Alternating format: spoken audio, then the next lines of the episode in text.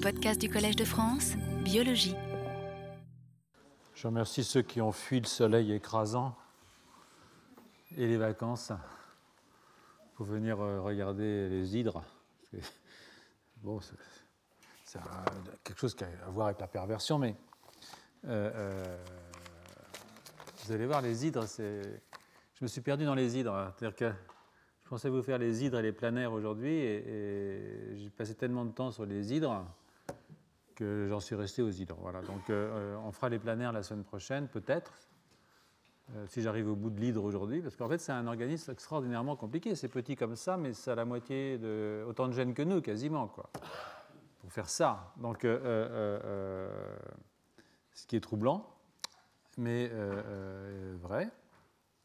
Et puis, c'est intéressant. Voilà. Donc, euh, j'avais travaillé un peu là-dessus cet été en me disant, je vais faire ça en une demi-heure. En fait, non. Du coup, j'ai changé le plan du cours. Je vais faire les hydres aujourd'hui. J'espère les planaires la semaine prochaine. Ensuite, on s'arrête une semaine, je crois. Euh, et puis, je reprendrai et, je vais sauter l'épigénèse. Je vais passer directement euh, à la régénération chez les vertébrés dits inférieurs. Voilà. Donc, donc ce premier cours, c'est sur les hydres. Donc, euh, euh, ce que je veux dire, c'est que la, régénération est quelque chose qui est présent dans énormément de, de phylums et qui est aussi absente dans beaucoup de phylums, euh, tout, pareil. Donc, et en fait, la présence ou l'absence de ces processus de régénération dans différents phylums n'est pas quelque chose qui est qu'on peut comprendre en regardant l'arbre. Par exemple, l'arbre de, l'évolution, bien entendu. Parce qu'en fait, il y, a des organismes extrêmement anciens qui sont capables de, régénération, hein, comme les, hydres, justement, hein, qui sont ici, là, qui sont, qui sont enterrés donc. Et puis euh, euh, C. élégance, qui est plus évolué, euh, enfin, qui est arrivé après, hein. lui n'est pas capable de régénérer, c'est-à-dire que si on coupe un C. élégance, qui est un petit verre d'environ 1000 cellules, bon, ben, c'est terminé pour lui. Par contre, si vous allez, il y a des amphibiens qui continuent à pousser, des reptiles aussi, des poissons. Donc en fait, il n'y a pas de relation directe entre euh, la place, euh, euh, l'ancienneté dans, l'arbre de l'évolution et la capacité à reformer des, organes. Donc, cette évolution de la régénération, quand même le titre du cours cette année, hein.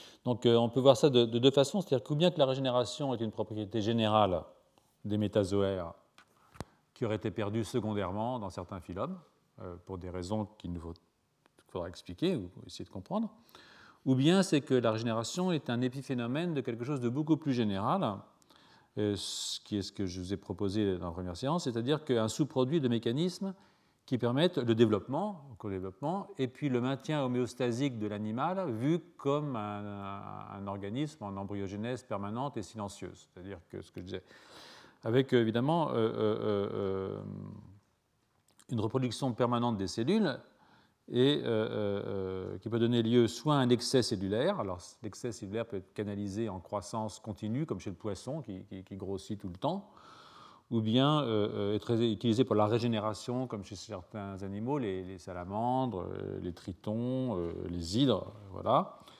Et, ça, c'est régulé par une blessure, hein, c'est sorte, une sorte de cicatrisation très poussée.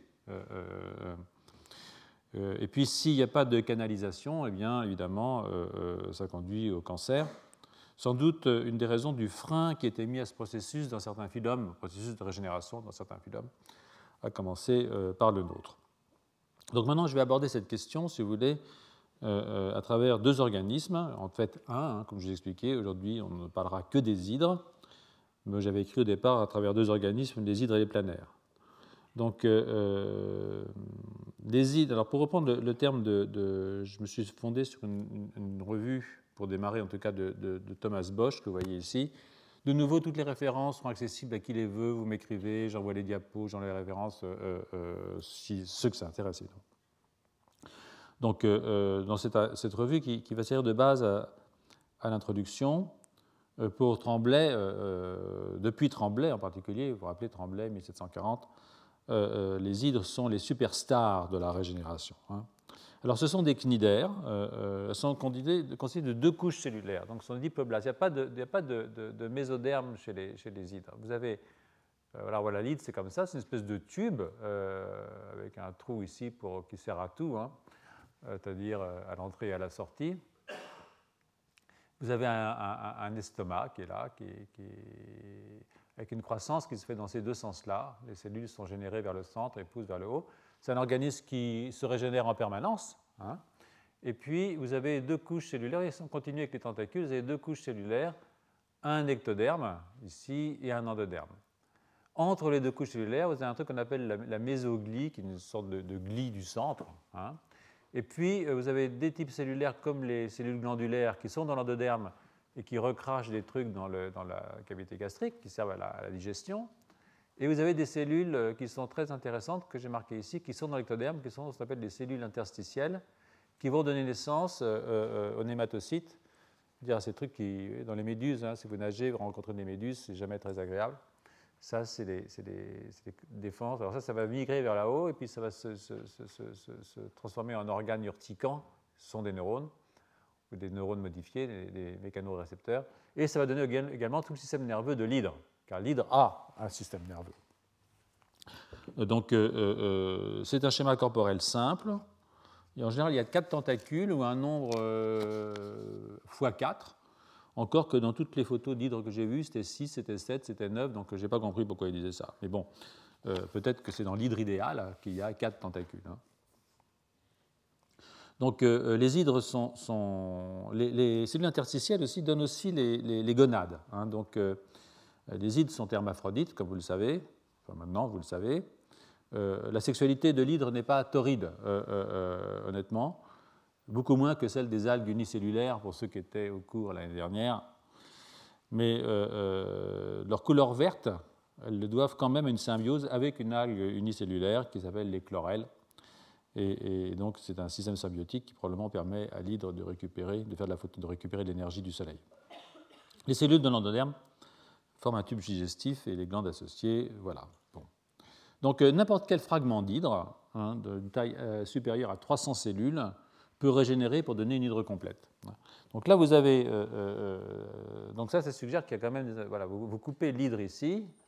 Ce côté-là va repousser pour redonner une tête, et ce côté-là va repousser pour donner un pied. Donc ça veut dire que quand vous faites une section, il y a une information de position quelque part qui fait que le morceau qui est régénéré, c'est qui reste, soit c'est dans quelle direction il doit régénérer, pour reconstituer une hydre complète. Donc quelque chose qui fait que les cellules qui sont au bord de là où ça va cicatriser, c'est l'endoderme qui cicatrise en général. Pendant deux heures, l'endoderme cicatrise, et puis l'ectoderme vient par-dessus. Et à ce moment-là, vous avez une, régénération de, votre hydre. Donc il y a une information positionnelle. Et euh, euh, une autre chose qui est encore plus étonnante, euh, c'est que si vous prenez des hydres, que vous les dissociez, que vous les passez à travers un tamis pour n'avoir plus que des cellules isolées, que vous réagrégez vos cellules, eh bien, euh, euh, tout d'un coup, ça va vous faire, euh, faire une régénération de l'hydre. En, trois jours, vous refaites une hydre complète. Pas exactement une hydre complète, donc ça, j'y reviendrai dans un instant. Hein. Donc, cette capacité régénératrice est liée à une production continue de cellules. Hein. L'hydre fait des cellules en permanence et des facteurs morphogénétiques aussi. Donc, ça, ça me, rappelle le, le modèle de Volpert, parce qu'il faut une information de position. Euh, euh, donc, euh, vous savez que vous vous rappelez l'histoire du drapeau français, avec une, source, un puits, un gradient de morphogène, et puis avec des effets seuil. Eh bien, pour cette concentration-là, toutes les cellules vont devenir bleues, ici toutes blanches, ici toutes rouges, donc d'où le drapeau français qui aurait pu aussi bien être italien, comme vous allez le voir dans un instant, ou allemand, donc, ou autre. Donc, donc, euh, il y a aussi le, modèle de, Hans Meinhardt, euh, dont vous avez dû entendre parler, qui, a, beaucoup qui aime beaucoup les hydres. C'est un, homme assez sensible. Et, il, a, énormément travaillé sur la régénération de l'hydre, euh, de façon théorique. Hein. Propose des modèles mathématiques de la régénération. Et, une fois, il m'a dit Mon modèle est si parfait qu'on ne saurait l'améliorer. Ça, ça, je traduis les hydres et au-delà la nature ferait mieux de se conformer à mon modèle si elles veulent que je continue à m'intéresser à elles. En gros, c'est à peu près ça que ça veut dire. Hein. Alors, c'est vrai que les modèles de Meinhardt sont extraordinairement euh, élégants, et j'ai m'y attardé un petit peu, même si c'est une, digression, à partir de cet article qui a été publié en 2004. Hein. Alors, vous pouvez aussi sur le site web de, Hans Meinhardt, euh, c'est un site qui est assez bien fait, c'est plein de trucs qui bougent, il y a des films, il y a des trucs, vous allez voir, c'est fascinant mais son idée est assez simple, c'est jamais qu'un modèle dérivé du, modèle de Turing, vous avez un système activateur ici, on ne sait pas très bien d'où il vient, mais enfin il est là.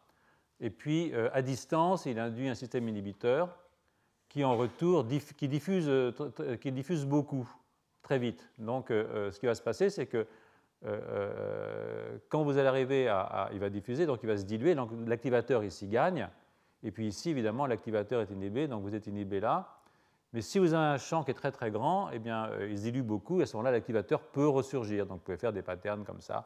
C'est un système euh, euh, assez, assez, assez, basique de, formation de patterns avec deux substances agissant l'une sur l'autre. Donc c'est joli, oui. Il ne faut pas que j'oublie mes trucs, moi, parce que après je m'emballe et puis je ne sais plus où j'en suis. Alors que je prends des notes sur mes diapositives, donc quand j'ai des, des, incises à faire qui sont quand même les côtés les plus intéressants des cours, c'est quand je me laisse un peu aller. Euh, euh, euh, voilà. Donc ça, c'est le modèle de, de, a, il, a, il a, fait ça comme ça. Alors vous voyez, là, il a, pris une hydre, puis bon, on sait bien qu'il y a des choses qui sont exprimées à l'avant et des choses exprimées à l'arrière. Donc là, par exemple, ça pourrait être un peptide dont je parlerai plus tard, qui s'appelle Heidi, ou mais là, là c'est l'hydre idéal. Donc, euh, euh, euh, vous avez l'avant et l'arrière. Et alors, par émergence, en bleu, et c'est toujours ça qui est un peu gênant, parce que ces trucs arrivent, on ne sait pas très bien d'où ça vient. Hein. donc, par émergence, il y, a le bleu qui arrive, et puis il induit le rouge, les petits points rouges qui sont les inhibiteurs, ce qui fait que dans cette zone-là, le, bleu est confiné, est confiné comme, dans le modèle d'avant. Voilà. Et puis euh, euh, aussi euh, par émergence, bien entendu, eh bien, vous avez l'inducteur du pied. quand vous coupez, il se passe la même chose. Là, il a coupé l'avant et l'arrière pour faire de mesure, c'est une hydrotron. Donc là, tout d'un coup, vous avez l'inducteur avant qui apparaît, et puis qui induit son inhibiteur, qui l'empêche de s'annoncer. Puis par un mécanisme approprié, de nouveau, by un appropriate coupling, the foot activator black, donc de nouveau, là, c'est un peu, euh, c'est comme dans les équations, dans le, il y a un dessin humoristique, et ici, un miracle apparaît, euh, euh, et on saute d'une équation à la suivante avec la résolution de l'équation. Donc, dans ces modèles, il y a toujours beaucoup de miracles, mais bon, il faut souvent des miracles pour faire de la science. Mais, mais, en fait, en même temps, c'est un système très sectaire. Je ne peux pas m'empêcher parce qu'il m'a un peu énervé pour rien vous cacher. Donc, euh, euh, euh, vous voyez là, en 2004, il, écrit, il parle du foot activateur. Et, dans, le, pied, il y, a, un facteur de transcription qui est un facteur de transcription à homéodomaine qui s'appelle NKX 2.5. Alors, il y a un truc vraiment bien qui dit ici, il dit ça peut pas être, ça peut pas être, on ne sait pas quel est l'activateur du pied. Modeling suggested that the autoregulatory effect of the foot activator could spread being a transcription factor NKX 2.5 can certainly not diffuse. Euh, euh, alors moi évidemment ça m'énerve parce que euh, entre 91 et 2004, la date de ce papier, on a publié 21 articles, pas dans les revues les plus confidentielles, montrant qu'effectivement ces homéoprotéines peuvent diffuser. Donc ce sont des, théoriciens, un théoricien très sympathique, mais je pense un tout petit peu fermé. et je crois que s'il avait écouté, il aurait pu trouver quelque chose que je vais vous proposer, en tant qu'affaire. Euh, euh, vous pourrez lui écrire en disant que vous avez entendu une conférence qui, met ces modèles à jour. Voilà. Donc, euh, oui, parce que ce qu'on a proposé et qu'on a, évidemment développé et même théorisé avec mon collègue David Holtman, je ne savais pas que tu étais là, David, aujourd'hui, je suis désolé, bon, c'était un hasard, c'est qu'il y a des inducteurs, hein, et que l'inducteur, il arrive là parce qu'on sait qu'il est là, hein, et puis que les inducteurs euh, entraînent l'expression de ces homéogènes qui, eux, peuvent euh, euh, diffuser par activation réciproque. Et que même ça permet d'expliquer comment on fait des boundaries, des bords, des frontières. Donc, si vous voulez aller voir ces références, ça me plaît assez cette idée. Ça me plaît d'autant plus, si vous voulez, que je pense, je pense que ça peut nous permettre de revoir le système de Volpert. Ce n'est pas uniquement pour du mal ni de Volpert, ni de, ni de, ni de, ni de de Maynard, bien entendu, hein, euh, n'allez pas croire ça. Mais euh, euh, ça nous permet quand même de les revisiter de façon un tout petit peu drôle, hein, dans la mesure où on peut proposer quelque chose dans ce genre-là. Il faut bien que, faut bien que les, courses avec quelque chose. Donc, donc ça, c'est le modèle que nous, on avait proposé, mais, mais ce modèle-là, il y a la pédibine. Alors, la pédibine, ce serait l'équivalent de Hedi, mais pour le pied. Hein. c'est le facteur inducteur du pied. La pédibine ne serait pas un agent qui diffuse, mais un agent qui induit la synthèse locale du facteur transcription. Alors, ce que je pourrais évidemment vous proposer, c'est qu'on euh, a euh, ici euh, le A, là, Hedi, hein, qui serait induit par la coupure. À ce moment-là, je pourrais éventuellement avoir une homoprotéine qui diffuse comme ça, hein, mais qui à distance synthétise un facteur qui lui aussi diffuse et vient activer une autre homoprotéine, disons une du pied par exemple, ça pourrait être NKX2.5 et qui, à ce moment-là, elle-même pourrait diffuser et venir bloquer l'extension de la tête. Donc en fait, ce serait un modèle qui serait très très proche du modèle proposé par euh, notre ami Meinhardt, sauf que, évidemment, on aurait deux types de morphogènes, des inducteurs et puis de véritables morphogènes qui, en l'occurrence, seraient ici des facteurs de transcription. On pourrait aussi avoir un autre morphogène qui ne serait pas un facteur de transcription, mais qui irait induire à distance un autre facteur de transcription inhibant le premier. Donc ça, c'est un modèle qui est un modèle, disons, je dirais, Meinhardt révisé, euh, euh, que je vous propose euh, comme ça, pour le plaisir. Hein. Donc, je ne sais pas si, ce modèle est, pertinent pour, les hydres, mais au fond, il est impertinent, ce qui est déjà bien pour un modèle, je pense, un peu impertinent je crois que moi, il est plus valable euh, que beaucoup d'autres, et, peut-être que, peut que David, tu pourrais le reprendre pour voir si ça marche chez les hydres. On peut parler là Bon, tu peux parler quand tu veux, David. Suppose qu'on fasse ça. Ouais. Qu'est-ce que tu espères sortir de ça qui ne soit pas chez nous et qui permettrait d'expliquer à ce moment-là chez l'hydre quelque chose de plus, euh, de plus fin de... Moi, je pense que l'hydre, c'est un très bon modèle pour l'homme. Donc euh, euh, euh, ça peut marcher pour beaucoup de choses. Ce qui m'intéresserait, ce serait de mettre des molécules derrière les, trucs qui arrivent par miracle dans le, schéma de, Hans, c'est tout. Mais, on peut en parler si tu veux, on peut essayer de modéliser, voir si ça marche pour, si on retrouve les, patterns de l'hydre. Là, on a, induit, on a rajouté un truc, c'est ce, ce, truc qui diffuse, le F1, qui irait induire à distance un autre facteur de transcription, ce qu'on n'avait jamais mis dans les modèles qu'on a pu faire avant. Bon, euh, je ne vais pas vous embêter longtemps avec ça. J'y reviendrai quand même dans un instant, euh, parce que bon, ça, me, tracasse. Donc, euh, toujours est-il que, la régénération chez les hydres est un modèle formidable, évidemment, si on veut étudier la formation des patterns. Et, ce qui est intéressant, c'est que quand je coupe une hydre, je régénère, et ça veut dire que j'ai un champ morphogénétique qui précède la formation du, bourgeon, euh, du moins sa, sa, déformation, puisque l'organogénèse, c'est une déformation de certaine façon. Donc, euh, euh, je suis obligé à ce moment-là de, vous faire un, vous introduire cette dichotomie qui a été introduite par Morgan au début du XXe siècle. C'est une très ancienne dichotomie. C'est une dichotomie qui sépare les animaux qui régénèrent par morphalaxis et ceux qui régénèrent par épimorphosis. Alors, bon, moi, je veux, dire, je ne suis pas extrêmement friand de, ce type de nominalisme parce que il y a un moment où ça, nous coince sur des schémas qui sont assez imposés rapidement. c'est pour ça que je me moque parfois gentiment des, théoriciens parce que je pense que les modèles c'est très important, mais il ne faut pas, exiger que le réel se confirme au modèle. Le modèle c'est fait pour, pour travailler. Donc, euh, dans le cas du morphalaxique et d'épimorphique, morphalaxique, ça veut dire quoi? Ça veut dire que je me différencie après une coupure, après une section, sans division cellulaire. C'est-à-dire que c'est l'organisme qui se réorganise complètement pour faire une nouvelle forme. C'est-à-dire que je me coupe ici et j'utilise des cellules qui sont là pour me refaire une tête, mais sans prolifération. C'est que je, comme de la pâte à modeler, je coupe la pâte à modeler et je refais un truc bien, un morpholaxis. Épimorphosis, euh, euh, ça veut dire que j'ai de la prolifération cellulaire, je fais un bourgeon, et c'est mon bourgeon qui reprend d'une certaine façon un processus de type euh, différenciation, de type embryonnaire, tout à fait, comme une espèce d'embryon chez l'adulte qui serait à la tête un bourgeon. Donc euh, euh, les ces distinctions est, intéressante, même si elle est à prendre avec des pincettes, vous allez voir. Mais c'est vrai que chez l'hydre, au moment où vous coupez le bout de l'hydre, euh, vous avez non seulement pas de prolifération cellulaire, mais vous avez une diminution, diminution de la prolifération cellulaire. Et là, ce que vous voyez, par exemple, sont des cellules de l'endoderme euh, à 0 heure après la coupure. Donc, euh, on a coupé là. Donc, elles sont marquées par la GFP.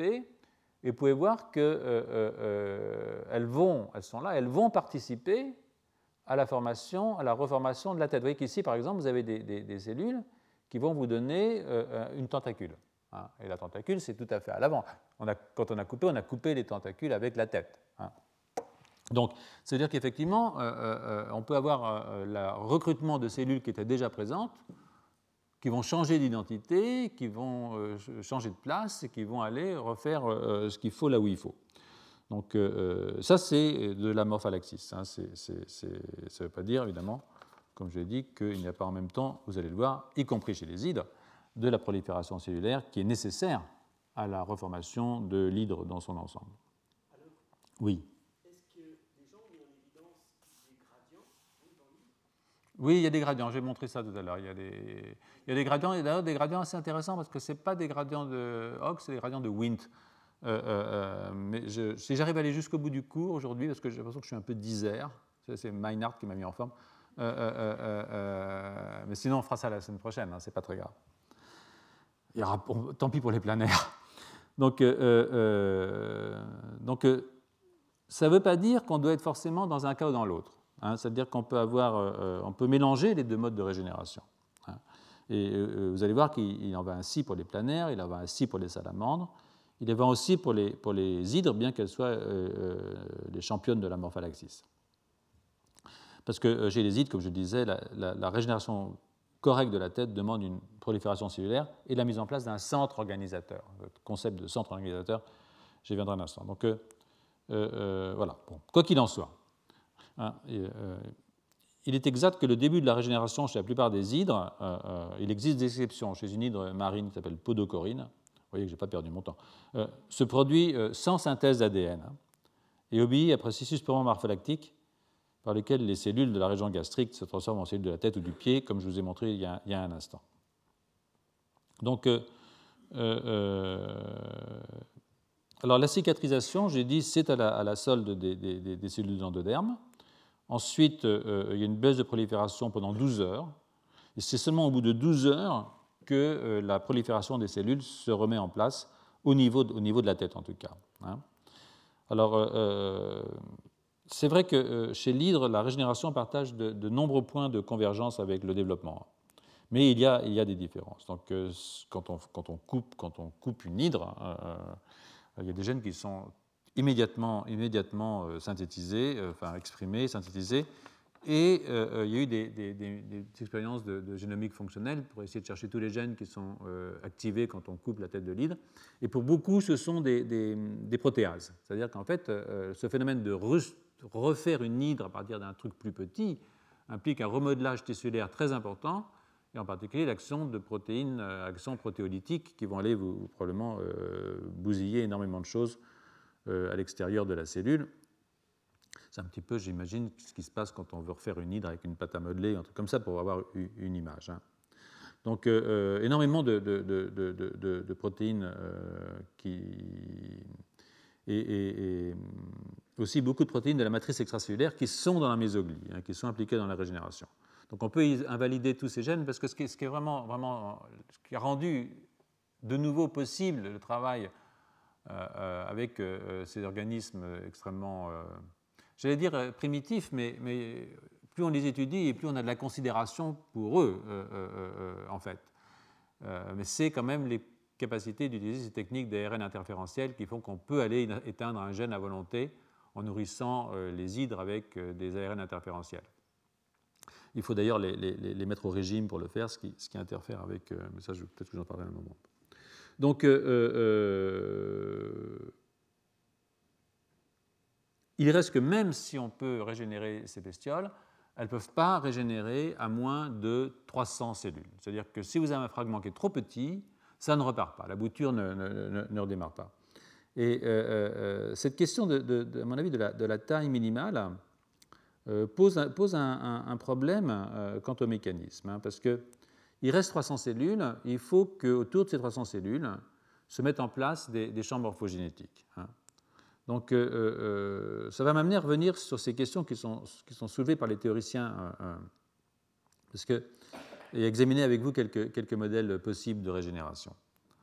D'abord, dire que l'hydre régénère et peut-être de nouveau prendre son désir pour la réalité. Parce que voilà une hydre ici où j'ai coupé la tête. Hein, j'ai induit l'expression, ici je pense que c'est Hedi, enfin c'est un de ces peptides qui sont exprimés au niveau de la, coupure, et effectivement je vais régénérer une tête là où il faut. Tout le corps de l'hydre est encore présent hein, en dessous. Donc là, j'ai mon hydre qui régénère avec une polarité quasiment parfaite. Mais là, j'ai réagrégé mes cellules, et dans toutes les images que je vis, alors peut-être que quelqu'un peut me contredire, si quelqu'un connaît bien les hydres ici, ou a fait ce genre de manip, dans toutes les images que j'ai pu voir, et j'en ai quand même vu pas mal euh, euh, euh, au cours des derniers mois, c'est toujours plusieurs hydres qui régénèrent. C'est jamais une hydre. Hein. Donc euh, ça, ça peut nous dire quelque chose sur ce qui se passe dans cet agrégat. Je vais vous faire deux, propositions. Hein. Propositions. La première, ça va être que euh, euh, il y a deux possibilités. Je vois deux possibilités. La, première, c'est celle-là. Voilà. Donc, j'ai marqué l'avant par le vert, le milieu par le blanc et le bas par le rouge. il y a une vague d'italianisme dans mon laboratoire. Je ne sais pas ce qui se passe. Tout le monde apprend l'italien. Euh, euh, doit être l'effet Berlusconi. Euh, mais, donc, bon, je me suis mis à la mode de, mon labo. Donc maintenant, ce ne sera pas bleu, blanc, rouge, ce sera vert, blanc, rouge, d'accord? Donc le vert, c'est la tête, le blanc, c'est le milieu, et le rouge, c'est le pied. donc on peut imaginer que quand je, dissocie mon hydre, hein, là c'est un petit bout, alors je l'agrandis, là, disons, voilà, j'ai des, morceaux, euh, de, des cellules vertes, des cellules rouges, et puis des cellules blanches que je n'ai pas dessinées, qui sont dispersées comme ça dans l'hydre, et puis qu'elles vont se réunir par migration, parce que quand elles ont la même couleur, elles s'aiment, peut-être qu'elles ont les mêmes molécules d'adhésion, tout ça, ça bouge. Je vais avoir des gros agrégats rouges, des gros agrégats verts, comme ça, et puis que ça, ça va me faire des, des patrons d'expression, c'est-à-dire que je vais avoir plusieurs hydres qui vont pousser. Quand j'ai un vert à côté d'un rouge, ou bien je fais du blanc entre les deux, ou bien, bah, tant pis, euh, euh, euh, j'en perds un bout, d'accord? Donc on peut imaginer un truc comme ça, ce qui amènerait, si vous voulez, à, des régénérations où on peut commencer par le pied ou par la tête, quelque chose qui ressemble un petit peu à ce qu'on voit sur le plan expérimental. Donc ça, c'est une possibilité à laquelle je me suis dit, tiens, ça pourrait être amusant que ça se passe comme ça. L'autre que je préfère, pour rien vous cacher, c'est celle-là. C'est-à-dire que finalement, parce que ça, ça impliquerait qu'il y a quelque chose que j'appellerais une mémoire épigénétique. C'est-à-dire que même dissociées, les cellules se souviennent d'où elles étaient. Donc il y a dans leur génome quelque chose qui est fixé, c'est pour ça que je ferai un jour un cours sur l'épigénétique, qui est fixé, qui fait qu'elles sont n'importe où là-dedans, mais elles savent qu'elles étaient dans la tête. Donc euh, euh, cette mémoire est une mémoire importante pour reconstruire le système après. Mais on peut aussi imaginer, et c'est un autre modèle, qu'elles ne savent plus rien, on les dissocie et ça leur fait un, hein, un, fonction euh, j'oublie, et donc, euh, euh, je n'ai pas de mémoire épigénétique. Hein, ce que j'ai mis ici, pas de mémoire épigénétique. Et à ce moment-là, euh, j'ai mes cellules qui sont dispersées, et puis j'aurai l'inducteur qui serait réexprimé dans certaines cellules. L'inducteur tête, par exemple, et l'inducteur pied. Mais ce serait une induction pas très forte et suffisamment forte dans un tout petit nombre de cellules. Ce qui expliquerait pourquoi en dessous de 300 cellules ça ne marche pas. Peut-être qu'il n'y aurait pas une assez grande probabilité d'avoir une cellule qui exprime un inducteur pour que ça redémarre qu'à moins de 300, disons que s'il y en a 1% qui exprime l'inducteur, à moins de 300, ça fait moins de 3. Peut-être que ce n'est pas suffisant. Voilà. Donc euh, euh, ça, ce serait une autre possibilité. Mais à partir du moment où j'aurai un centre inducteur comme ça, eh bien, à ce moment-là, je commence à diffuser et à induire autour de moi, c'est-à-dire à faire un champ morphogénétique autour de mon inducteur.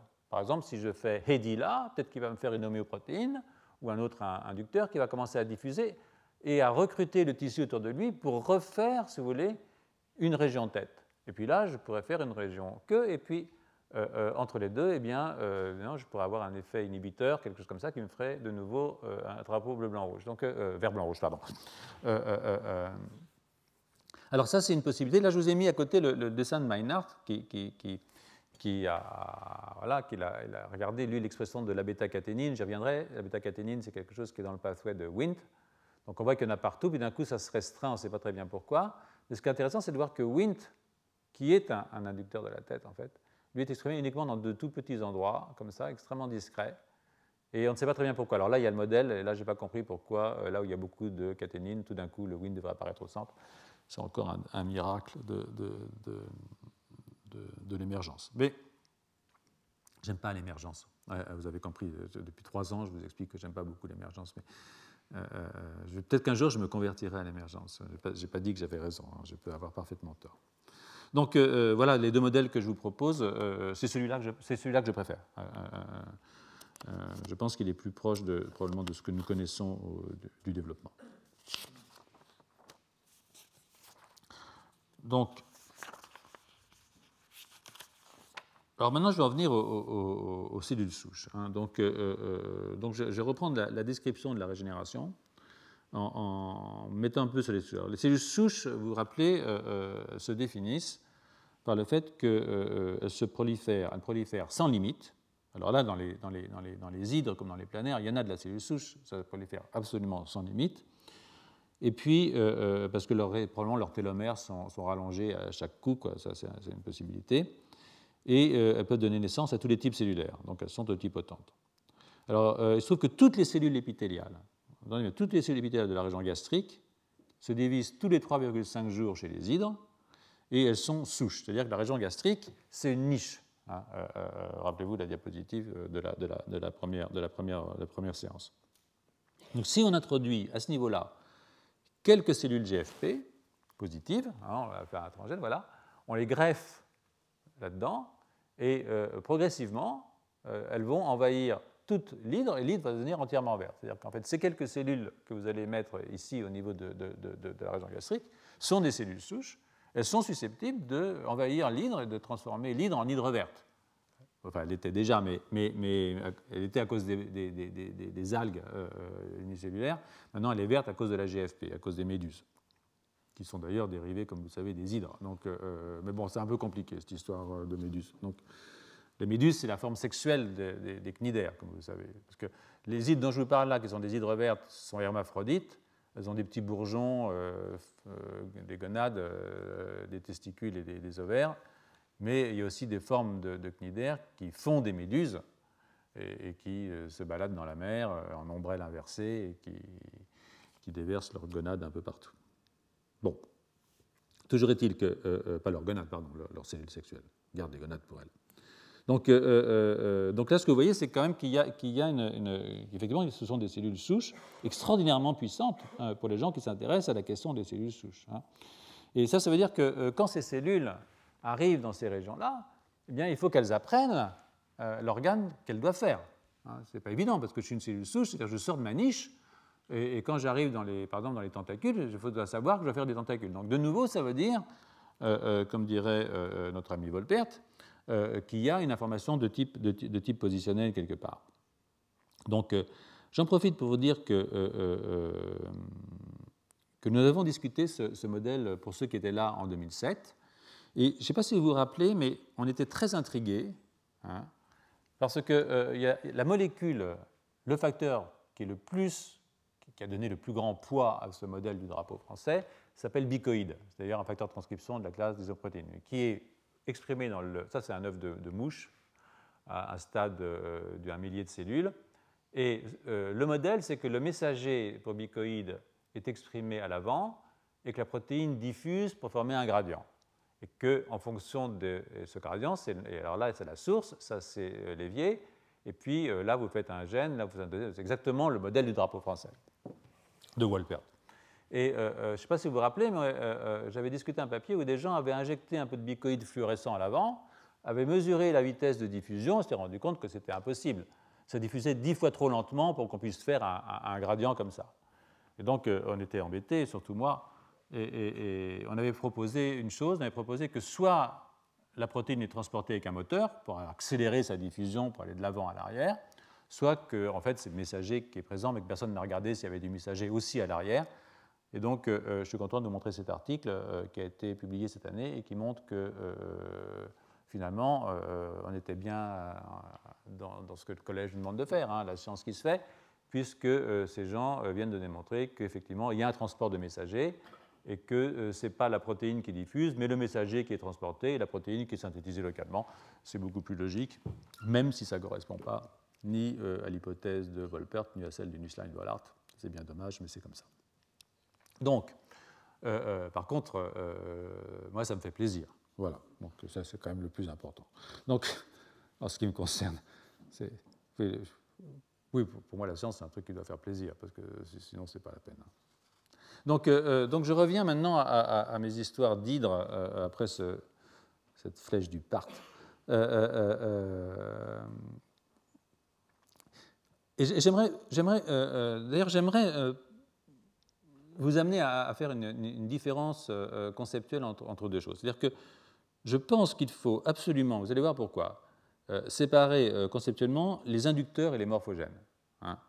Donc euh, au moins les séparer conceptuellement. Ça peut être la même molécule qui peut être un inducteur, un morphogène, mais je pense que ce n'est pas la même fonction d'une fonction inductrice et une fonction morphogénétique. Pour moi, l'inducteur, c'est le truc qui va entraîner la synthèse du morphogène. Alors, ça peut être un morphogène lui-même au départ. Et puis ensuite, vous verrez, je pense qu'il faut introduire les deux notions de morphogène primaire et de morphogène secondaire. Donc euh, euh, j'y viendrai, mais je ne pense pas qu'on puisse s'en sortir si, on ne fait pas des choses comme ça. Donc, pour en revenir aux inducteurs, tels qu'ils ont été définis dans la morphogénèse des hydres. Voilà ici, par exemple, un inducteur tête. Voilà, ça, c'est, il s'appelle. Bon, je vous ai parlé de Hedy, hein, mais là, vous avez euh, Hedy H-E-A-D-Y, hein, euh, euh, pas comme Eddie Murphy, mais Eddie tête, d'accord? Donc, et là, vous voyez, euh, ça, c'est, c'est IM 301, qui est un inducteur de tête et qui est présent dans la région de la tête qu'il ne va pas dans les tentacules. Hein. Les tentacules n'ont pas les inducteurs. les tentacules sont induits, mais ils n'expriment pas euh, les inducteurs. Hein. Alors, EDI, c'est un petit peptide d'une douzaine d'acides aminés, euh, qui est un puissant inducteur du domaine apical. Il, suffit pour induire, il suffit pour induire une tête. C'est-à-dire que si je, mets un peu d'EDI sur un morceau de machin, ça va me faire une tête tout de suite. Hein. Ça va bourgeonner. Euh, ou si je trempe un morceau d'hydre dans du Hedy et que je greffe un petit morceau d'hydre, ça va me faire une nouvelle hydre qui va aller partir à droite ou à gauche même si je, le branche par là. Hein. Donc 301, euh, euh, IM 301, que vous avez ici, est aussi euh, synthétisé par les cellules de l'ectoderme dans la zone de l'hypostome et des tentacules, comme vous pouvez voir ici, mais pas dans les tentacules. Hein. Donc, alors, si vous greffez IM dans une truc, vous, générez des tentacules surnuméraires. Et si vous supprimez ce peptide, eh bien, euh, vous diminuez euh, le nombre de tentacules. Donc c'est vraiment un inducteur des tentacules. Hein. Alors à l'autre côté, alors là c'est pas en clette, mais imaginez que c'est, je sais pas pourquoi, pas trouvé d'image, j'ai pas trouvé d'image, j'en ai cherché, euh, de la pédine et de la pédibine, qui comme leur nom l'indique sont des peptides du pied, hein. donc qui sont des accélérateurs de la régénération du pied. Hein. Alors en fait, il y a plein de peptides qu'on a identifiés comme ça chez les hydres, des peptides morphogénétiques. Et ça suggère qu'une grande partie de la communication, de la différenciation et voire de la régénération chez les hydres est liée à la synthèse de petits peptides. Hein. Donc, euh, euh, euh, il faut vraiment comprendre comment ils marchent. Et c'est là que je pense que cette distinction entre inducteur et morphogène que je viens de vous proposer peut nous aider à ne pas aller trop vite en besogne, c'est-à-dire que de penser qu'on a là l'alpha et l'oméga de la régénération. Hein. Parce que à mon sens, rien ne démontre à ce jour que ces peptides soient des morphogènes, même si je ne veux pas l'exclure a priori. Hein. Euh, euh, donc, euh, c'est là que je voudrais introduire aussi la fonction de morphogène primaire et de morphogène secondaire. Donc, je ne sais pas si pour ceux d'entre vous qui étaient là l'année dernière de nouveau, vous rappelez que ça, c'est le tube neural et qu'on avait discuté la question du patterning du tube neural euh, dorso-ventral. Je sais pas, il y en a que vous qui étiez là, mais même si vous n'étiez pas là, ce n'est pas très compliqué. Il y a une structure qui est euh, en dessous de la plaque neurale qui s'appelle la, notocorde. Et cette notocorde sécrète une protéine qui s'appelle sonic hedgehog. Donc sonic hedgehog est ce que j'appelle ici un inducteur, puisqu'il est sécrété, il va induire dans la plaque du plancher, qui est la plus, la plus ventrale de la moelle épinière, une zone une, qui s'appelle plaque du plancher, il va induire la sonic hedgehog. Il va s'induire lui-même. Mais ce sonic hedgehog ici, pour moi, sera un inducteur. Mais ici, sonic hedgehog deviendrait un morphogène, même si c'est la même molécule, c'est-à-dire que c'est la même molécule, mais ce sont deux concepts. Ce morphogène, c'est un morphogène parce qu'il répond à la, définition d'un morphogène, c'est-à-dire qu'en fonction de sa concentration, il va aller induire, il diffuse là, il va diffuser dans ce sens-là, le long de l'épithélium, il va aller induire des homéoprotéines différentes. C'est-à-dire qu'il va faire exactement ce que fait le, modèle du drapeau français de, Volpert. C'est-à-dire à très forte concentration, ben, je vais avoir l'homéoprotéine 1, concentration intermédiaire homéoprotéine 2, et puis faible homéoprotéine 3, par exemple. Donc là, Sonic n'est plus un inducteur, mais devient un morphogène. Et ces gars-là, les homéoprotéines, je les appelle moi des morphogènes secondaires parce que je sais qu'ils peuvent diffuser et aller raffiner les bords entre territoires. Donc euh, là, vous avez exactement ce que je veux dire quand je propose la définition des inducteurs, des morphogènes et des morphogènes secondaires, tout en sachant que ça peut être les mêmes molécules. Hein. c'est ce que fait la molécule qui lui donne son statut nominaliste, si vous voulez. Mais euh, il peut avoir différentes actions. Une même molécule peut avoir une action d'inducteur, une action de morphogène, ce n'est pas interdit. Donc, euh, euh, je prends toujours du retard quand je sur mon cahier. Excusez-moi. Après, je ne sais plus très bien où j'en suis. Donc, voilà. Donc, donc ça, c'est une illustration de ce que je veux vous proposer. bon, ça m'est venu à l'idée de vous proposer ça hier. Donc, euh, euh, euh, voilà ici, par contre, le, modèle qui est proposé par la littérature, mais qui n'est pas si éloigné que ça, et qui est, de ce point de vue, je pense, assez intéressant. je ne sais plus où j'ai pris ce modèle, je suis désolé, je retrouvais la référence. Mais dans cette diapositive, donc numéro 20, on voit que Bud Head, alors ici j'ai l'aide organizer, disons que ce serait Heady, d'accord? Et qui induit la synthèse d'un facteur de transcription qui s'appelle Budhead. Et ça, c'est un facteur de la famille des Winch Delix. Ça ne vous intéresse pas, mais disons que ce n'est pas une homéoprotéine, c'est un facteur particulier.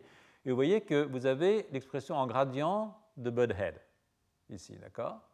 Donc l'idée, c'est que Budhead va agir comme un inhibiteur sur l'expression de NKX 2.5, qui est lui le truc du pied euh, euh, euh, alors, soit directement, soit indirectement via un morphogène.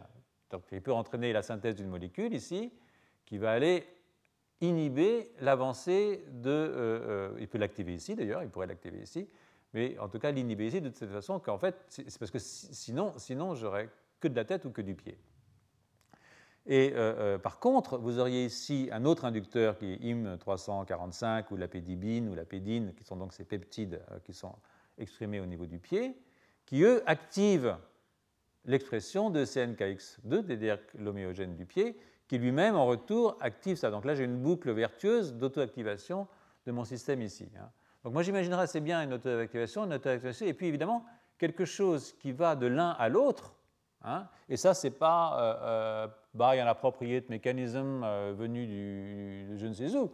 C'est-à-dire qu'effectivement, on peut très bien penser qu'il euh, y aurait un, facteur diffusible qui irait maintenant activer ce truc-là et faire qu'on ait un équilibre entre la tête et le pied. C'est-à-dire que donc ça, je trouve que c'est un mécanisme qui me paraît extrêmement raisonnable, même s'il n'y a pas, si vous voulez, un nom sur chacune de ces molécules hypothétiques. Hein. Euh, head organizer, ça peut être Eddy, ça peut être un autre. Euh, mais, mais, mais, surtout, ce qui nous manque, c'est ça, je trouve. Ce qui nous manque, c'est ça. Mais euh, à moins que ce ne soit Budhead lui-même qui permette. Mais je ne pense pas, parce que ça, me paraît un peu plus compliqué. Mais bon, c'est possible.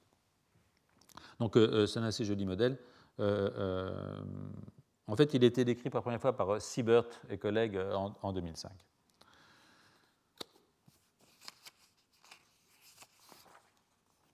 Je passe sur le suivant qui est un petit peu euh, inutile. Donc euh, maintenant, je vais, il y a une autre façon d'aller chercher les molécules qui sont, qui sont impliquées dans ces problèmes de morphogénèse, qui sont vraiment, euh, comme vous pouvez voir, assez fascinants, c'est d'aller regarder par, par, orthologie et homologie. C'est-à-dire qu'aller chercher chez les hydres les orthologues, c'est-à-dire les homologues à travers l'évolution, des gènes qui sont, dont on sait qu'ils ont une action morphogénétique chez nous, par exemple, ou chez, les poissons, qui ont été beaucoup plus étudiés d'une certaine façon, enfin beaucoup plus, sur le plan moléculaire en tout cas. Hein. Et donc je vous rappelle ce que c'est qu'un orthologue, c'est-à-dire que ici euh, vous avez un gène qui est dupliqué, euh, euh, mais donc qui, qui, va évoluer dans deux animaux différents. Donc euh, euh, celui-là, il va évoluer un petit peu, mais il est l'orthologue, il est l'homologue à travers l'évolution de l'ancêtre. Là, c'est deux descendants, c'est un ancêtre. Euh, et puis, donc, il va avoir la même fonction. Mais là, quand vous avez une duplication, alors donc ils sont homologues à travers l'évolution, on appelle ça orthologue. Et là, vous avez une duplication dans le génome et ensuite une évolution qui fait que, comme ils sont en double, celui-là va pouvoir se, faire, l'original et, faire des choses nouvelles. Donc, il n'est pas l'orthologue, il est un paralogue dans ce cas-là. Hein. Donc, euh, fondamentalement, ce qu'on peut penser, c'est que les orthologues ont la même fonction à travers l'évolution. Donc, quand on connaît la fonction de ce gène ici, par exemple chez nous, on peut chercher s'il a un, orthologue chez les hydres, puisque bon, euh, vous avez compris que finalement, euh, l'hydre est une cousine lointaine. Voilà. Donc, alors, il y a énormément de, morphogènes qui ont été étudiés, bon, évidemment chez les vertébrés, mais comme vous le savez, si vous étiez là en 2007, énormément de morphogènes qui ont été étudiés chez, les mouches, chez les drosophiles. Hein. Donc là, par exemple, vous avez des PP, des capatoplégiques, mais en particulier celui dont, je vous parlais, c'est wingless, qui est un morphogène chez la mouche, qui est impliqué dans le patterning dorso-ventral de l'aile, mais qui est aussi très très fortement impliqué dans le patterning euh, euh, chez les, chez les, dans le système nerveux, dans le système nerveux des vertébrés. Donc c'est un morphogène euh, qui a son, sa patente, il, est, son brevet de, morphogène sans aucun problème. Personne n'ira vous le disputer si vous dites que wingless ou wint est un morphogène. Wint, c'est aller vite en besogne parce que il y a énormément de Wnt. Donc je voudrais juste vous rappeler, parce qu'on en a besoin, euh, euh, la façon dont Wnt fonctionne. À vous souhaiter, madame. Euh, Wnt fonctionne de cette façon suivante. Normalement, il y a un facteur qui s'appelle la bêta-caténine dans la cellule qui est dégradé en permanence. Hein. Donc quand la voie de signalation de Wnt est inactive, j'ai une dégradation de la bêta-caténine et par après une phosphorylation par une kinase qui s'appelle GSK3. Une kinase, c'est quelqu'un qui met des phosphates, vous voyez tous les petits phosphates sur ma bêta-caténine. Donc quand je phosphoryle la bêta-caténine, qu'est-ce qui se passe? Eh bien, elle est, en, elle est envoyée au protéasome et elle est dégradée. Voilà, voilà ce qu'il en reste. Vous voyez, c'est pas, pas joli. Donc du coup, la bêta-caténine ne va pas au noyau et euh, le facteur de transcription qui s'appelle TCF est alors complexé par TLE, en fait Groucho chez les, mouches, c'est un truc, et puis par une HDAC, une, histone déacétylase et euh, euh, donc euh, les, cibles de Wnt sont inactives. Maintenant, si Wnt, ça c'est ce qu'on appelle le pathway canonique. Hein. Donc il y a d'autres pathways dont je ne vais pas décrire, juste dans la diapositive pour que vous sachiez. Non, on en a parlé il y a, il y a, deux ans, ou il y a trois ans, il y a deux ans. Donc Wnt, donc là, se fixe sur son récepteur, frizzled. À ce moment-là, ce qui se passe, c'est que j'ai disheveled, qui est une protéine qui vient se mettre là et qui aussi recrute l'axine, qui est ici, avec GSK3. Donc GSK3 est amené vers le récepteur, en fait c'est un co-récepteur. Du coup, euh, euh, la bêta-caténine est libérée et elle n'est plus phosphorylée par GSK3. Elle n'est plus phosphorylée, elle n'est plus ubiquitinée, elle n'est plus envoyée au protéasome. Et à ce moment-là, elle peut aller dans le noyau où elle se fixe sur le facteur de transcription TCF. Et euh, du coup, j'ai une réponse, j'ai une réponse WINT. C'est important de comprendre ça parce que vous allez voir que les inhibiteurs de GSK3, c'est-à-dire qui empêchent cette activité ici de GSK3 de phosphorylation de caténine, ont la même action que si je mets du Wnt sur une cellule, puisque quand je bloque GSK3, je bloque la phosphorylation de caténine, je bloque sa dégradation et je lui permets donc d'avoir accès au noyau où il peut être, agir comme cofacteur du, du, facteur de transcription. Alors ça, c'est d'autres voies Wnt qu'on appelle des voies non canoniques. Je ne vais pas vous embêter avec ça. Donc si vous regardez les Wnt, qui sont des, morphogènes euh, patentés, comme je le disais, euh, des vrais morphogènes, euh, euh, et vous regardez les winds chez, les cnidaires, c'est là que vous êtes quand même sidéré parce que, enfin moi, euh, je l'ai été, parce que regardez, vous avez Wind A, Wind 1, Wind 2, Wind 3, Wind 4, Wind 5, Wind 6, Wind 7, il y en a deux, Wind 8, il y en a deux, Wind 9, il n'y en a pas, mais je ne suis pas sûr que ce soit vrai, Wind 10, il y en a un, Wind 11, Wind 16, d'accord? Donc vous avez une kyrielle de Wind beaucoup plus de toute façon que chez les insectes, vous voyez, où ces trois-là manquent, celui-là aussi, euh, beaucoup plus que chez les mollusques, qui sont quand même euh, plus tardifs hein, sur le plan évolutif, c'est-à-dire que l'évolution a permis la perte de ces gènes. Donc c'est déjà des animaux très compliqués. Hein, euh, bah, c'est pas, pas nouveau l'hydre, c'est quand même c'est avant la séparation avec, les, avec Urbilateria, c'était avant l'invention des organismes bilatérés. Donc et, vous voyez ici, par exemple, l'expression de, Win3A dans le bourgeon apical de, mon hydre. vous voyez ici, ici c'est intéressant parce que c'est TCF et euh, bêta-caténine. Hein. Ce qui montre que quand mon facteur est sécrété, il peut avoir une action à une certaine distance, puisque ces cellules-là sont capables normalement de répondre euh, euh, à, Wnt. Et ça, une, je vous rappelle un petit peu le, truc, j'ai mal, mal, saisi la figure. Et là, c'est juste un, inhibiteur qui montre qu'on peut inhiber GSK3 et donc mimer, en fait, quand on inhibe GSK3, mimer l'action de Wnt sur son récepteur qui s'appelle Frizzled. Donc, euh, euh, euh, c'est intéressant parce que c'est arrivé ici, c'est-à-dire que ce, système Wnt était présent avant la séparation entre les cnidaires et euh, euh Urbilateria, hein, euh, les bilatérés. Hein. Donc, euh, c'est une très très vieille famille, la famille des Wint, clairement, qui, a pu, qui, a pu, qui aurait pu, pourquoi pas, jouer un rôle dans la naissance des, des, pluricellulaires. Parce que Wnt n'est jamais trouvé dans les unicellulaires. On n'a pas de Wnt dans les organismes unicellulaires. Et donc, ce que les, les gens imaginent, c'est que, alors quand on regarde l'expression des Wnt, il y a aussi une chose qui est très intéressante, c'est qu'elles sont exprimées en emboîtement. Hein. C'est-à-dire que, vous voyez, euh, ici, par exemple, vous allez avoir euh, dans l'ectoderme euh, Win7, Win1, Win1, Win4, Win2. Et vous voyez, ils se recouvrent partiellement, et aussi dans l'endoderme, ce en sont d'autres. Hein. Voilà, ici Win1 et Win4, vous voyez ici Win1, Win4. Donc, un petit peu comme pour ceux qui s'en souviennent, ce que font les gènes OX chez les vertébrés ou chez les mouches. C'est-à-dire que ce système d'emboîtement pourrait donner une information positionnelle le long de l'axe antéro-postérieur.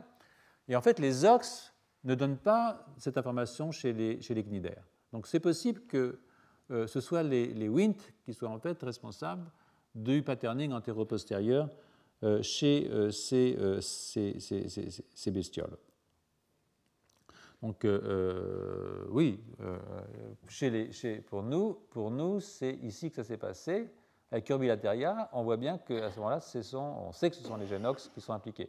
Et là, on peut se demander si par hasard, ce ne sont pas les, les, gènes twins qui sont impliqués dans ce patterning antéro-postérieur du corps, chez, chez, l'hydre. Hein. Donc euh, euh, euh ça, ce n'est pas pour vous faire peur. Euh, de nouveau, elle est, un petit peu compliquée, mais ça, c'est pour montrer que la croissance et la régénération, ce n'est pas tout à fait la même chose, vu du point de vue des WINT. Hein. Vous voyez ici que quand vous faites une régénération, le premier qui s'exprime, c'est Wnt3A et Wnt11. J'ai de l'eau là, si vous voulez. Euh, Wnt11. Euh, euh, alors que tous ces types-là ne s'expriment pas tout de suite au cours de la génération, exprimés plus tard dans le temps après qu'on ait coupé la tête de l'hydre. Hein. Au cours du développement, le, patron d'expression des Wnt est un tout petit peu différent. Là, vous voyez mieux le schéma, je l'ai mieux, mieux, mieux, coupé, je l'avais gardé ici enseigner, c'est répéter, comme disent l'autre. Donc, euh, euh, euh, mais c'est vrai que, ces WINT interviennent très rapidement après la coupure de la tête. Hein. Alors, est-ce qu'ils ont un rôle à jouer là-dedans? Ça, c'est une, bonne question. Bah oui, bien entendu, c'est une, bonne question, mais c'est une question sûre. D'ailleurs, parce qu'il y a un animal, par exemple, il y a des mutants aussi, chez les, il y a des mutants chez les hydres.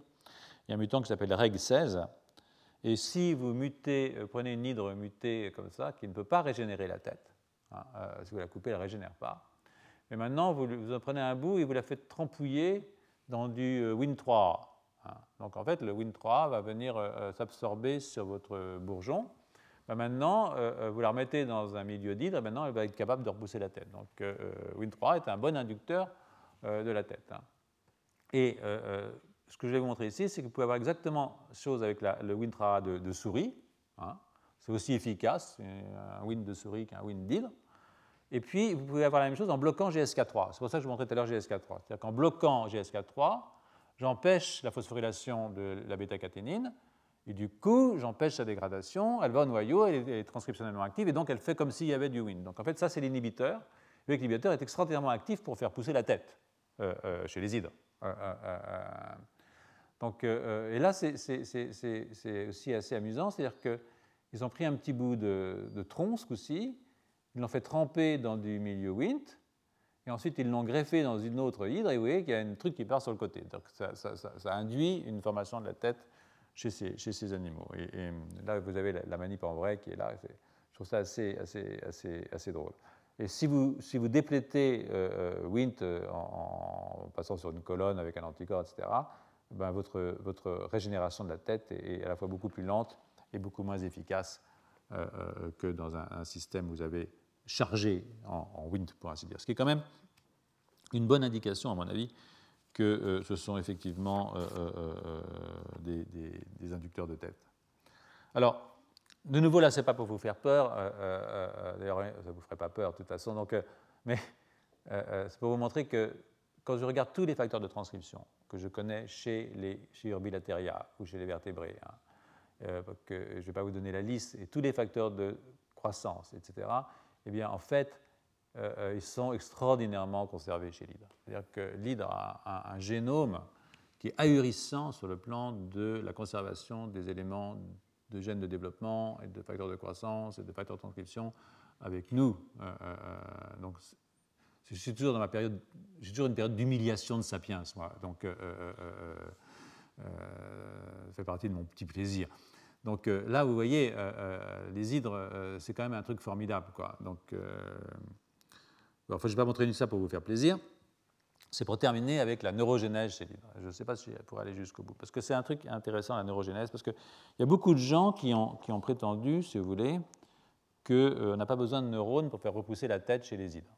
Parce que vous allez voir, quand je vais vous parler des, vertébrés dits inférieurs, euh, euh, le système nerveux produit toujours des molécules qui sont importantes pour la régénération.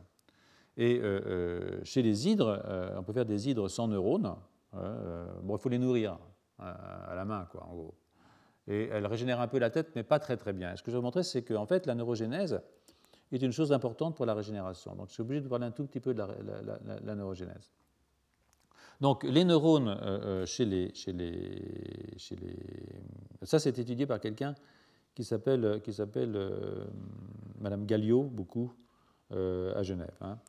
Donc, euh, ce catalogue que je vous ai montré, c'est le catalogue tout à l'heure, là, avec toute cette liste, ça le catalogue des gènes qui sont exprimés chez les cnidaires. C'était fait par, Brigitte Galliot et avec sa comparaison. Donc, vous avez vu qu'il y, a énormément de gènes et qu'il y a une très grande diversité de ces gènes. Donc, du coup, on n'est pas obligé de, penser que, les phénomènes de développement chez les îles sont très différents de ce qu'ils sont chez nous. Euh, euh, alors évidemment, le coup des et le coup des Wnt, c'est un petit peu différent, mais pour ce qui est du système nerveux, euh, eh bien, le développement du système nerveux est très très similaire, d'une certaine façon, à ce qui se passe chez d'autres organismes, et en particulier du côté des cellules souches. Donc, il y a un système nerveux chez les hydres, euh, euh, ce sont les cellules intermédiaires, vous vous rappelez, interstitielles, dont je vous ai parlé au tout début, qui se différencient soit pour donner les, cnidoblastes, c'est-à-dire euh, ces cellules qui se, se, groupent et elles montent vers les, tentacules, et là vous avez tout ce système de défense de l'hydre et même d'attaque de l'hydre. Et puis elles donnent aussi le système nerveux de l'hydre, parce que les hydres ont un système nerveux, hein, comme vous pouvez voir ici. Voilà. Donc ça c'est une, une, hydre avec sa planula, ça c'est l'embryon d'hydre. Et puis vous avez tous ces, tous ces, tous ces filets nerveux qui se développent euh, euh, euh, dans, ma petite bête. Hein. Donc ce sont les cellules interstitielles qui sont là, qui donnent les précurseurs des, cellules nerveuses. Et vous avez un réseau extrêmement dense d'innervation dans, l'hydre. Hein. Donc dans le pied, dans le corps et dans la tête, évidemment dans les tenticules. Hein. Et, vous voyez que si vous coupez une, une hydre, vous coupez la tête, eh bien, après 4 heures, euh, il n'y a plus de neurones, c'est normal, vous avez des cellules qui vous mettent à régénérer. Et là, vous allez avoir de nouveau les neurones qui vont arriver et qui vont euh, refaire une tête. Et ça, c'est dépendant de la prolifération cellulaire. C'est pour ça que je vous disais, morphalaxis, d'accord, mais enfin, il n'y a pas que ça. Euh, vous voulez vous faire une tête, il faut que les cellules puissent proliférer. Donc,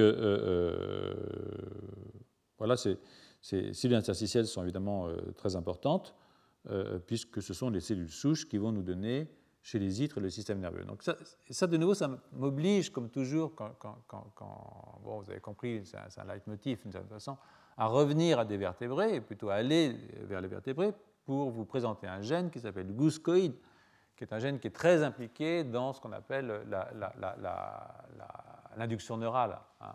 Donc en fait, euh, gouscoïde est exprimé dans les régions dorso-ventrales, euh, dorso-antérieures euh, du, de l'embryon de, l'embryon de, Xénope. Hein. Et, il y a un gradient d'activine. Alors de nouveau, vous voyez euh, le modèle du drapeau français. Toujours aux fortes concentrations, j'ai gouscoïde. Aux concentrations plus faibles, ici, j'ai un gène qui s'appelle X-bras. Je n'insiste pas sur X-bras. Mais il se trouve que gouscoïde inhibe X-bras et que j'arrive à un système comme ça, gouscoïde X-bras. Et gouscoïde, euh, donc ça, c'est l'activine. Et je peux voir l'activité de l'activine ici par la phosphorylation de euh, SMAD2, qui est un facteur nucléaire qui phosphorylé quand je mets de l'activine. Vous voyez qu'ici, je n'ai plus de, quand, je commence à faire mon système nerveux, je n'ai plus en fait de, l'activine devient inefficace. devient inefficace parce que l'induction neurale nécessite que j'inhibe avec euh, des molécules qui s'appellent des cordines euh, ces choses-là. Donc ça, c'est de nouveau, c'est des choses qui sont classiques. Mais si je vous les montre, c'est pour vous montrer ce qui se passe chez le Alors ça, c'est un xénope. Un crapaud donc, qui se développe normalement. Et ça, OTX2, c'est le gène de l'avant. Donc c'est typiquement un gène dorso-ventral hein, qui nous marque la tête chez les vertébrés. Hein. Donc maintenant, je prends un petit peu de ce qu'on appelle le haut de l'animal cap. Là, c'est le futur région dorso-ventrale, en fait, dans mon, dans, xénope, et je la cultive avec de l'activine. Et là, je mets en route mon système gouscoïde et compagnie, donc je vais faire une tête. D'accord? Donc là, ça marche bien, je vois une tête que j'ai au TX2. Et si maintenant euh, euh, euh, je mets des morpholinos, c'est-à-dire que j'inactive gouscoïde chez mon xénope, il perd la tête ou il la réduit énormément. Et si je le fais en culture, je voyais que je n'ai quasiment plus de tête. Donc ça, ça veut dire que gouscoïde est un gène qui fait les régions dorsaux antérieures, dorsale antérieure, c'est la tête. Hein, dorsale antérieure, c'est le cerveau, essentiellement. Donc, euh, euh, il se trouve qu'il y a un orthologue de gouscoïde chez les hydres. Ben, sinon, je ne vous en parlerai pas. Donc, vous voyez ici que cet orthologue de gouscoïde chez les hydres est exprimé euh, à la fois dans, un peu partout dans les cellules interstitielles, et puis il est aussi assez fortement exprimé dans les régions apicales. ici, c'est les cellules interstitielles. Hein, et quand on regarde dans les neurones, on voit que j'ai Cénox, c'est lui, hein, d'hydre, qui est exprimé dans mes neurones qui sont au niveau de, de, la tête. Hein. Ça, ce sont les cellules qui vont donner les nématoblastes, c'est-à-dire les, les, les, cellules euh, sensorielles, qui euh, euh, cesseront d'exprimer NOx2 plus tard. Même parfois il y a quelques petits neurones, mais, en, fait, vous voyez qu'après que, après, tout ça va s'arrêter. Donc c'est essentiellement des neurones dont je voudrais vous parler.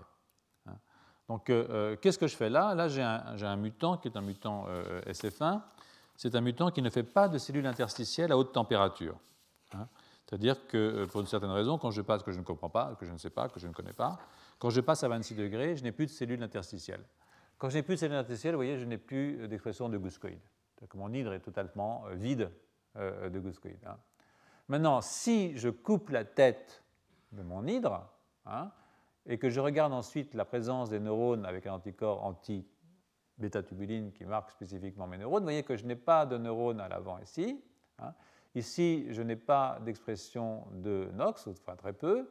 Et puis qu'après 24 heures, c'est-à-dire que je passe de morphalaxis à épimorphosis, c'est-à-dire que maintenant j'ai quelque chose qui, est, euh, qui prolifère, parce que toutes les cellules NOx prolifèrent. Vous voyez que j'ai une accumulation de ces euh, gènes euh, de l'avant, et j'ai de nouveau une repopulation de la formation de, mes neurones. Hein, et là, je peux le quantifier euh, très bien.